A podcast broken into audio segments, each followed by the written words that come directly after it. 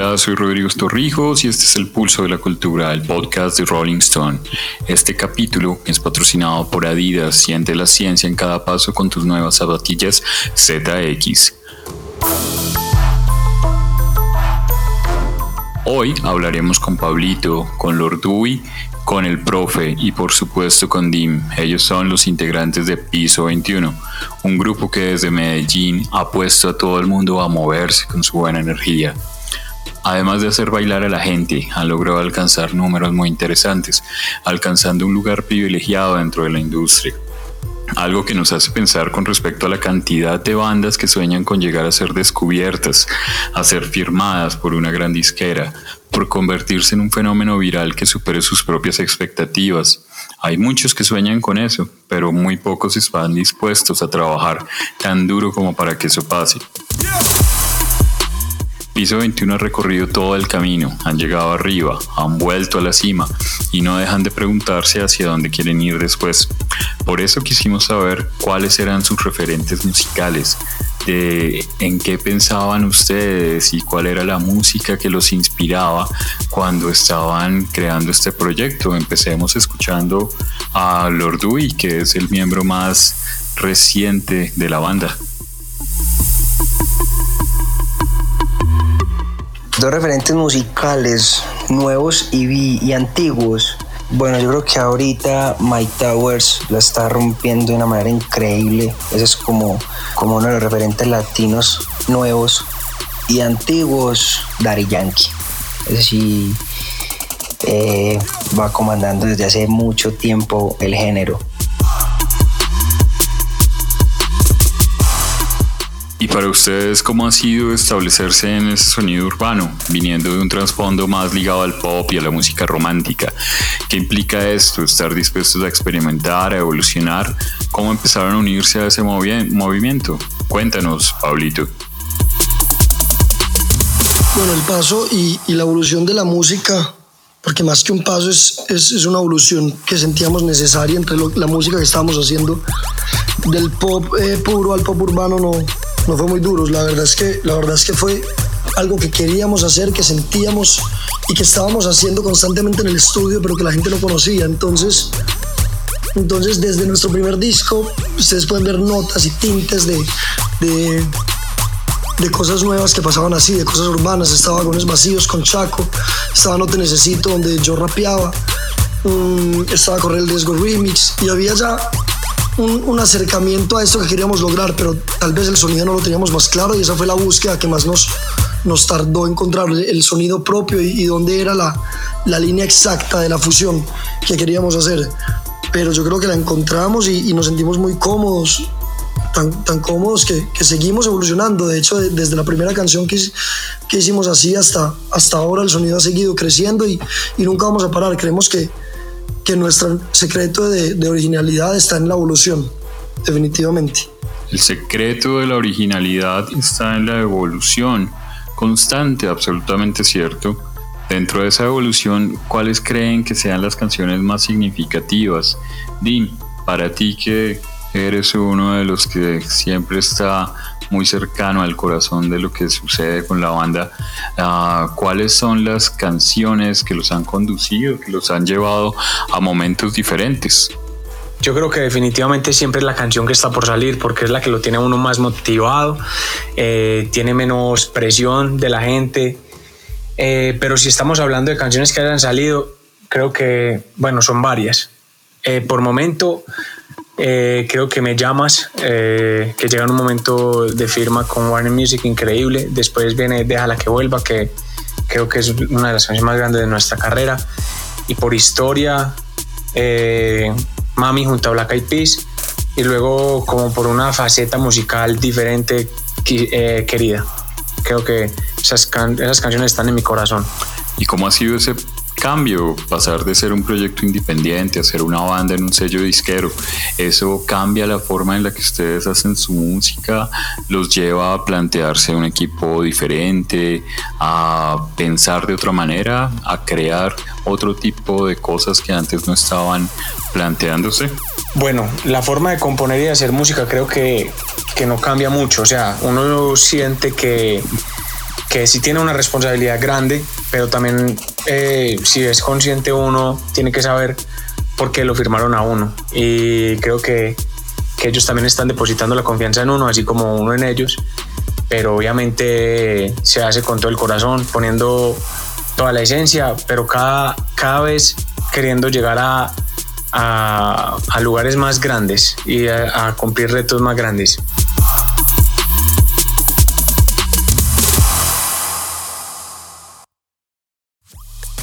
Por supuesto, en estos tiempos las colaboraciones son fundamentales para los artistas.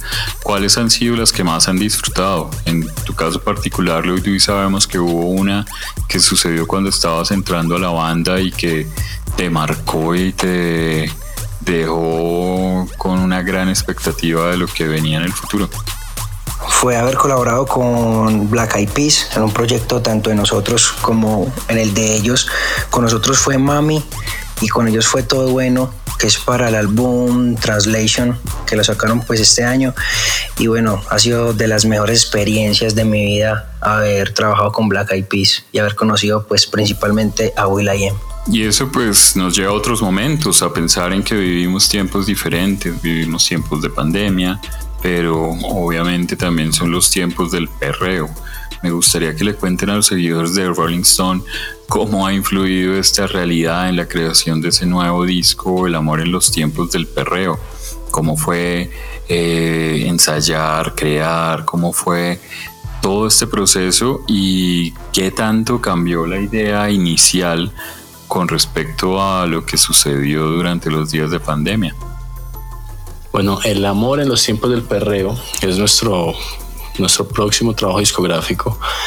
Mm, el proceso creativo fue muy, muy especial porque desde antes de comenzar todo este cuento de la pandemia ya sabíamos que íbamos a hacer el disco, que venía un disco este año y estábamos como en el proceso de creación de muchas canciones, pero nos estaba faltando tiempo. Estábamos de gira todo, todos los meses veníamos de, muchos meses de trabajo arduo y, y no, no, teníamos tiempo como de completar muchas ideas que teníamos. Entonces, cuando empezó la pandemia, la cuarentena, donde nos tuvimos que quedar encerrados, creo que fue, o sea, curiosamente, de algo tan feo, tan negativo como esa enfermedad, surgió algo para nosotros positivo que fue el tener el tiempo para, para desarrollar las canciones.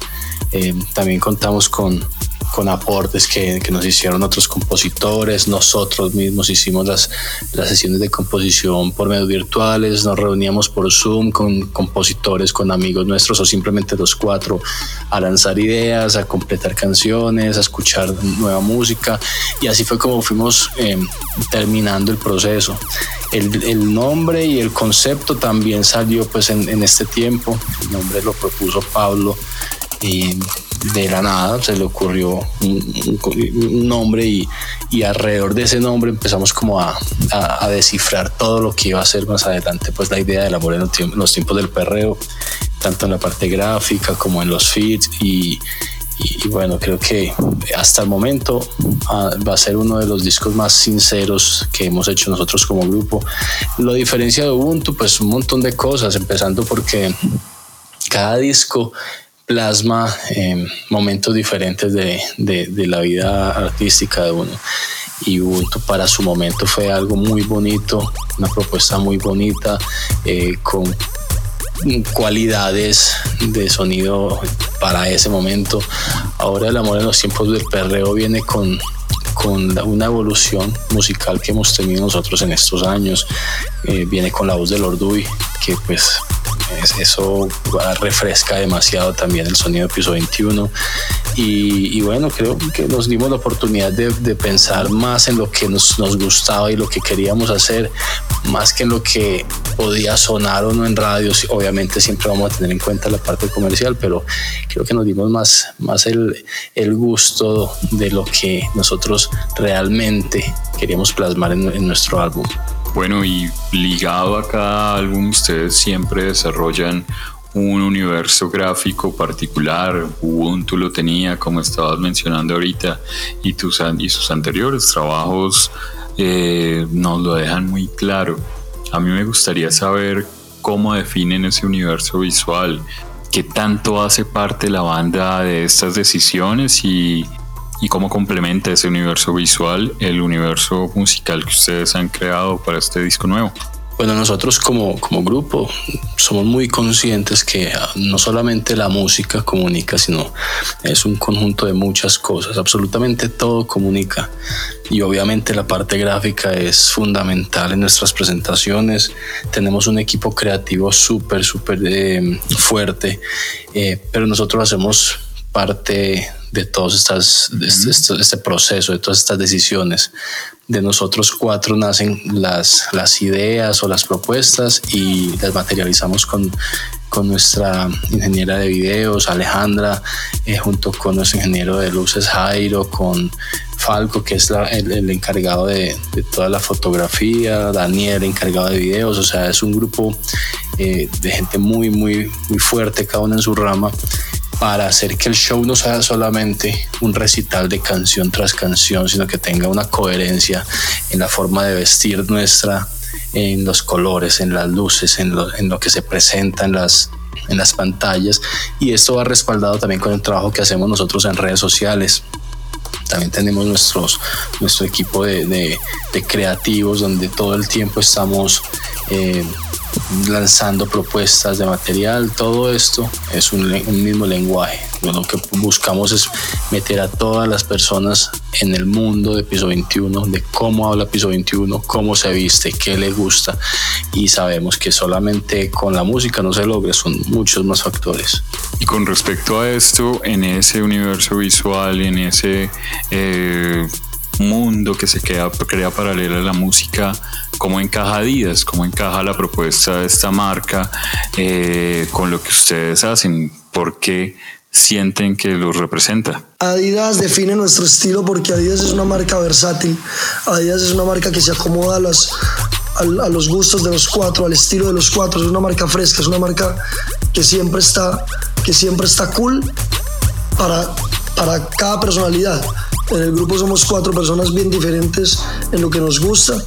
Eh, nos unimos en ciertos puntos y, Adidas es capaz de darnos, de darnos esa personalidad a cada uno. Ok, entonces para cerrar, ¿por qué no miramos hacia atrás y pensamos en canciones que podrían haber sonado más, que ustedes recuerden con un cariño especial y que por ahí les gustaría decirle a la gente, pero no olviden que esto también lo hicimos hace cierto tiempo. Cuéntenos cuáles serían esas canciones especiales para ustedes y, y bueno, con eso ya estábamos cerca de cerrar esta conversación donde pudimos hablar sobre este disco nuevo, pero también sobre su historia, sobre su inspiración y sobre quiénes son los chicos de Piso 21. Yo creo que todas las canciones tienen un objetivo, todas han cumplido con su labor Em, pero definitivamente me quedo siempre con el sentimiento de cada noche de ese momento. Creo que tuvo que haber pasado algo mucho más grande porque contó con elementos muy bonitos. Se juntaron Icon, que son amigos increíbles de talentosos, Julio Reyes Copelo, que ni hablar, eh, Fernando Tobón, Toby, guitarrista y amigo increíble. Producción eh, y, y, la master y el mezcla con Mosti, entonces creo que, que se merecía un poco más. Pero bueno, yo también como lo dije antes, creo que todas las canciones, los momentos, números, eh, el desarrollo de las canciones, todo es perfecto y, y, todo hace parte, todo hace parte de algo bonito que es eh, la biblioteca de piso 21, ahí donde guardas canciones que han sido grandes, otras no tanto, pero algunas tienen gran parte de tu corazón y creo que eso como músico también lo ayuda a uno a desarrollarse eh, de forma libre y espontánea y auténtica. Bueno, y entonces desde la biblioteca de piso 21, desde este lugar en donde pudimos darle una mirada a la historia y a la vida de las canciones de la banda antioqueña, eh, nos despedimos. Gracias por estar con Rolling Stone, gracias por escuchar nuestro podcast. Los invitamos a seguir conectados y a estar conectados con Adidas ZX que nos brindó esta experiencia y la oportunidad de conversar con unos nuevos amigos en quienes encontramos otro ejemplo de esfuerzo y de trabajo para lograr las metas en el mundo de la música. Un abrazo.